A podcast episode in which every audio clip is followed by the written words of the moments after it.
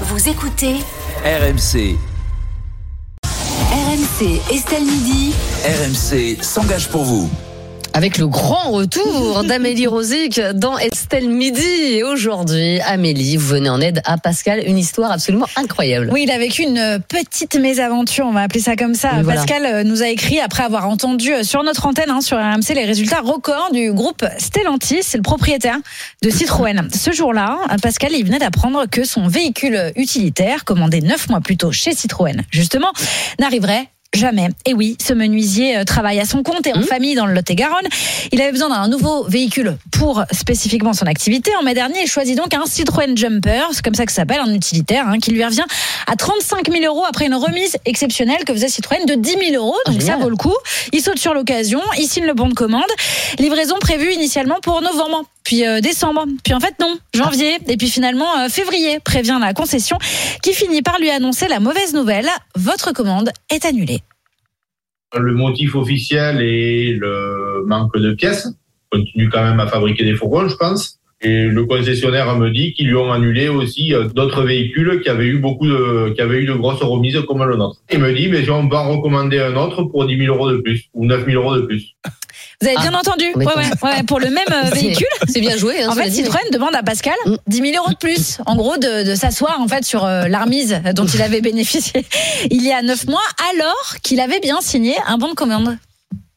Je suis un peu, un peu dégoûté parce que euh, on a, on signe un contrat, on s'engage. Moi, quand je m'engage à quelque chose, j'essaye de m'y tenir.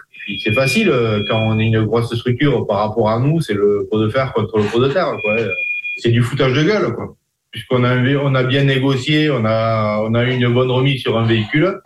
Il nous explique que, euh, ben, en fait, non, euh, on en veut toujours plus.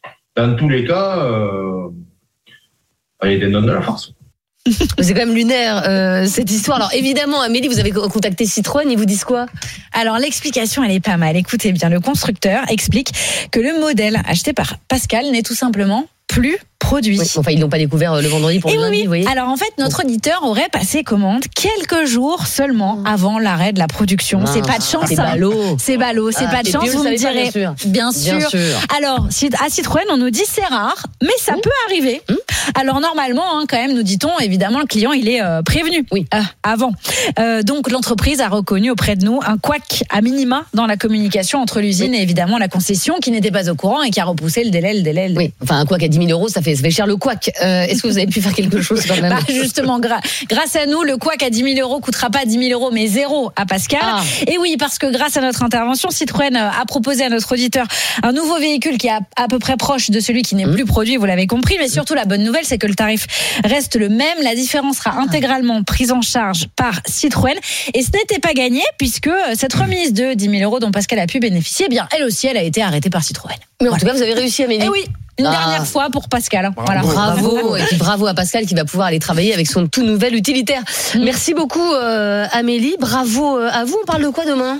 Demain, on va parler euh, d'un sujet euh, assez grave et qui touche euh, de nombreux parents, majoritairement des femmes, les pensions alimentaires non versées. Ah oui. Mais il paraît que ça va être versé automatiquement là bientôt. Par la CAF? Alors, euh, Oui, à peu près automatiquement, je vous en parlerai demain, vous allez comprendre que c'est un tout petit peu plus compliqué que Quand on dit à peu près automatiquement, c'est que ça fonctionne Ouais, pas du tout. oui, voilà, ça, ça marche pas.